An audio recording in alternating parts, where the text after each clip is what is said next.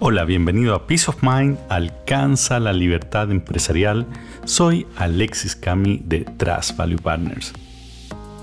Te quería comentar que quiero hacer una prueba. Quiero empezar a hacer algunos podcasts bastante más cortos de unos pocos minutos con una sola idea, un solo tip, de modo que sean más fáciles de escuchar y no requieran tanta atención. Así que vas a estar escuchando en cuando estos podcasts chicos.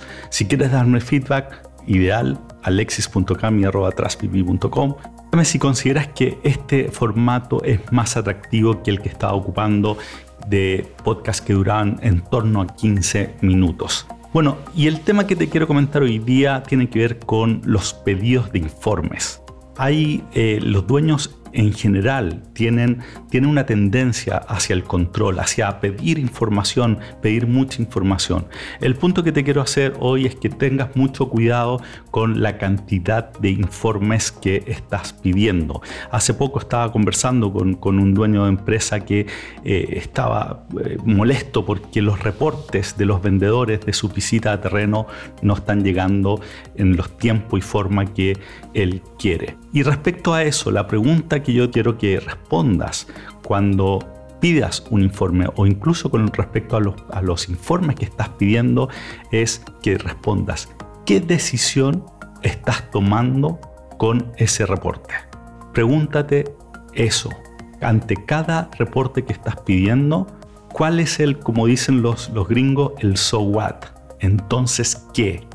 Si es que no hay una respuesta clara respecto a eso, entonces ese informe no te está sirviendo y solamente está generando burocracia y recargando al equipo en forma innecesaria. Todos los reportes e informes que se están generando dentro de la empresa tienen que tener algún impacto en términos de las decisiones que estás tomando. Si no lo tienen, entonces es un informe que no sirve y deberías descontinuarlo. Y es la pregunta que le dejé a este empresario que estaba muy molesto porque eh, el equipo de venta no generaba estos informes a tiempo. Entonces, ten esto en mente, pregúntate, ¿el informe que estoy pidiendo o el que me están generando tiene alguna implicancia en términos de la decisión que tengo que tomar? Si es cero, entonces elimina ese informe. No sirve para la gestión de la empresa. Y al hacerlo además vas a liberar tiempo en tu equipo para que se dedique a cosas más productivas, más importantes que generar informes que no tienen ninguna implicancia en la gestión del negocio. Y te hago notar que esta pregunta, este so what, entonces qué, también lo puedes ocupar en otras dimensiones, por ejemplo, en las discusiones que se están teniendo en, el equipo. De repente tú vas a una reunión y hay discusión y hay discusión y discusión y llevas 10 minutos, 15 minutos, 30 minutos discutiendo y, y hazte la pregunta, entonces, ¿qué? esta discusión está teniendo algún impacto? ¿Hay una comprensión mayor del negocio? ¿Hay un acuerdo que antes no estaba? ¿Hay una claridad respecto a una decisión que hay que tomar?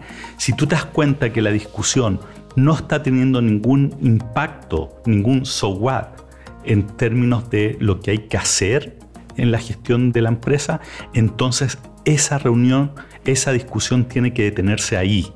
No pierdas tiempo en discusiones que no tienen implicancias en términos prácticos y no pidas, como decía antes, informes ni análisis que no vas a ocupar, no van a cambiar tu decisión y de los que ya están, si no están teniendo alguna implicancia, reevalúalos y detén en tu empresa todo aquello que ocupa recursos y no tiene ningún so. Y como siempre, escríbeme alexis.cami.com o en la página web www.trasvivi.com y ponnos 5 estrellas en el review que nos va a ayudar a seguir haciendo más episodios. Muchas gracias y hasta la próxima. Bye.